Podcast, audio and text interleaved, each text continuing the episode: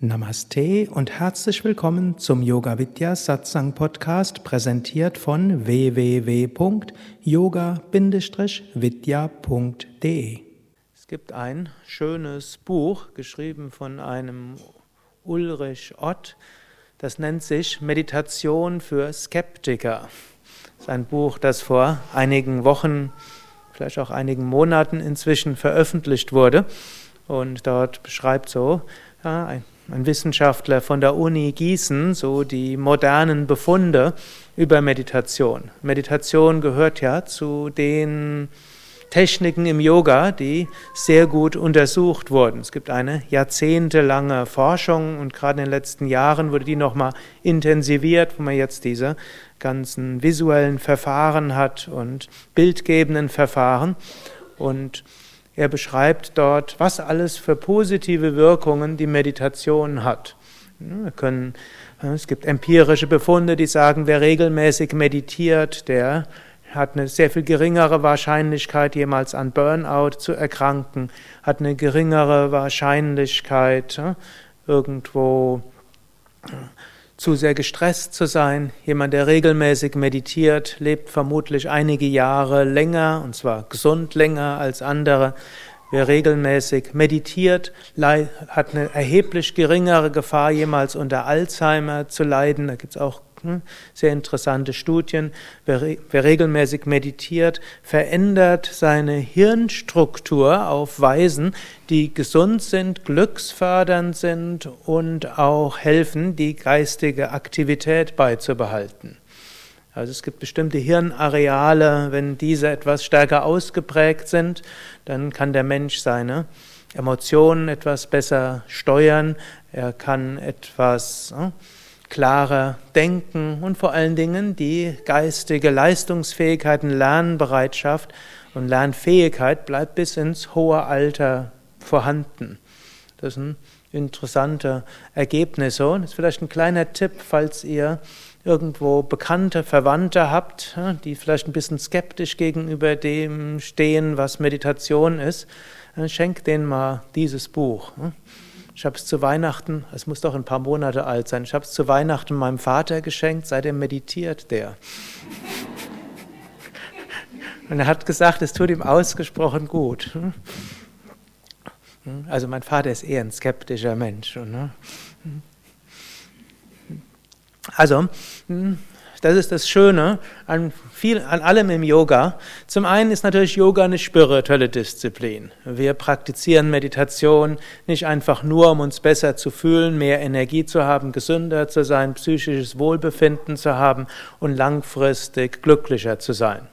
Wir würden sagen, vom spirituellen Aspekt ist das ein Nebenwirkung. Was wir eigentlich in der Meditation wollen, ist Kontakt aufnehmen zu einer höheren Wirklichkeit, zur Tiefe unserer Seele, zu etwas Höherem. Hm? Letztlich auch die Fähigkeit, mehr Liebe zu empfinden, Einheit zu spüren, Harmonie zu spüren. Aber wie Swami Vishnu, mein Meister, so gesagt hat, man weiß ja am Anfang gar nicht sicher, ob all diese Behauptungen der Yogis stimmen. Und das Schöne ist, Nehme an, selbst wenn sie nicht stimmen würden, ich persönlich behaupte, hm, ich habe Erfahrungen gemacht, die würden sagen, legt hm, nahe, dass da doch was dran ist und ich würde sogar persönlich sagen, mehr als nur dran ist. Aber angenommen, da wäre nichts dran, hätten wir wenigstens ein gesünderes, harmonischeres und hm, freudevolleres Leben mit längerer Leistungsfähigkeit, geistiger Leistungsfähigkeit bis ins hohe Alter und die Fähigkeit, auch bei größeren Herausforderungen, größerem Stress im Leben, eine gewisse Ruhe zu bewahren. Ist doch schon mal gut, oder? Mhm. Es gab mal einen französischen Philosophen, von dem habt ihr alle gehört, Voltaire. Das war auch ein großer Skeptiker und der soll in den letzten Jahren seines Lebens spirituell geworden sein.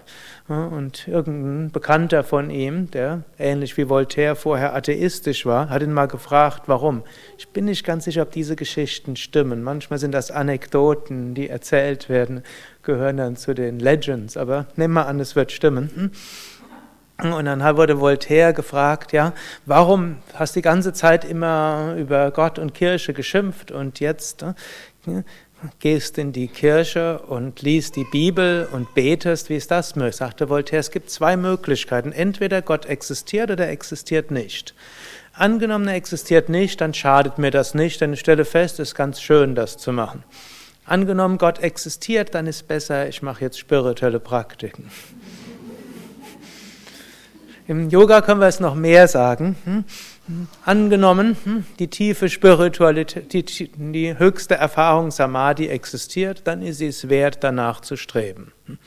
Angenommen, sie existiert nicht, ist nur irgendeine Aktivierung von Hirnarealen, irgendwo führt zu irgendwelchen Aktivierungen von Aktionspotenzialen. Es gibt inzwischen Hirnscans, die zeigen, wie, wie Samadhi, wie das Hirn im Samadhi aussieht bin zwar nicht ganz sicher, aber ich habe ein Buch gelesen, das behauptet hätte sowohl Buddhisten als auch Yogameister in Samadhi und Satori. Hm? Ich weiß nicht, wie man das sicherstellen kann, aber wir behaupten jedenfalls, sie hätten die untersucht. Hm?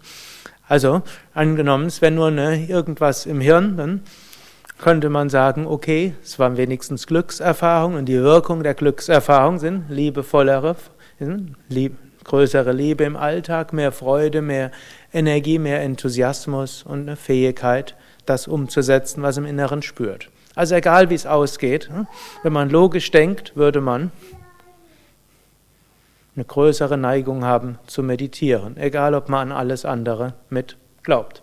So ähnlich ist es ja auch mit den ganzen Yoga-Übungen. Auch hier, es gibt eine umfangreiche hm, Forschung, es gibt inzwischen tausende von Studien, die die Yoga-Übungen hm, in Verbindung setzt mit allen möglichen Gesundheitswirkungen.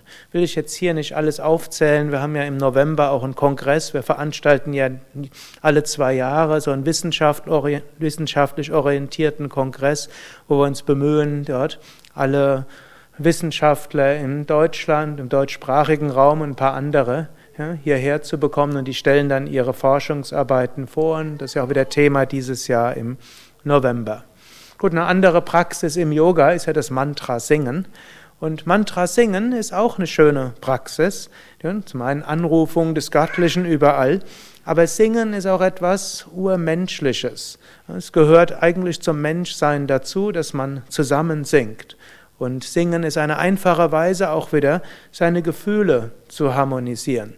Man hat mal eine Studie gemacht, in welchen Ländern gibt es mehr Depressionen zum Beispiel. Und es gibt eine klare, äh, eine klare Verbindung. In den Ländern, wo Menschen miteinander singen, und das scheint das Wichtige zu sein, dort leiden Menschen erheblich weniger De unter Depressionen als in Ländern, wo Menschen nicht miteinander singen.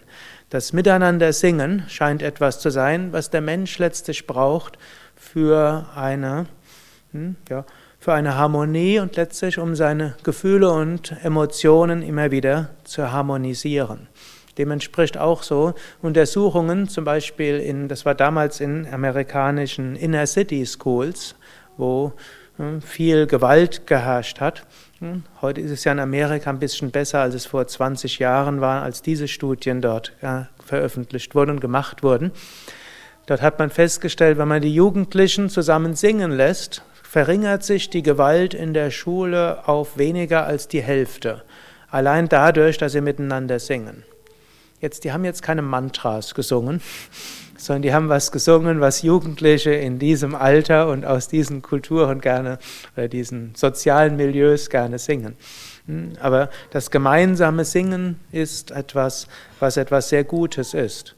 Und natürlich als Yogis oder Yogis behaupten, auch das Mantra-Singen hat nochmal besondere Wirkungen. Es ist nicht nur das Zusammensingen, sondern es hat auch bestimmte Frequenzen und bestimmte Schwingungen und wirkt auf die Chakras. Aber das ist noch ein weiteres Thema. Aber schon allein die Tatsache, dass Mantrasingen einem hilft, äh, mit die eigene Gefühlswelt äh, irgendwo harmonischer zu gestalten, etwaige Blockaden aufzulösen, Zugang zu geben auch zu der Energie der Begeisterung, des Herzens und der Liebe, ist ja schon mal eine ganze Menge.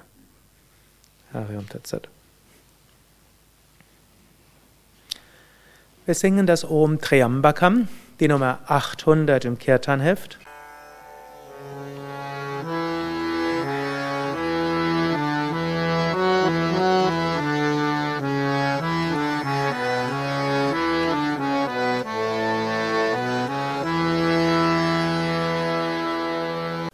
Dies war also die aktuelle Ausgabe des Yoga Vidya Satsang Podcasts, präsentiert von www.yoga-vidya.de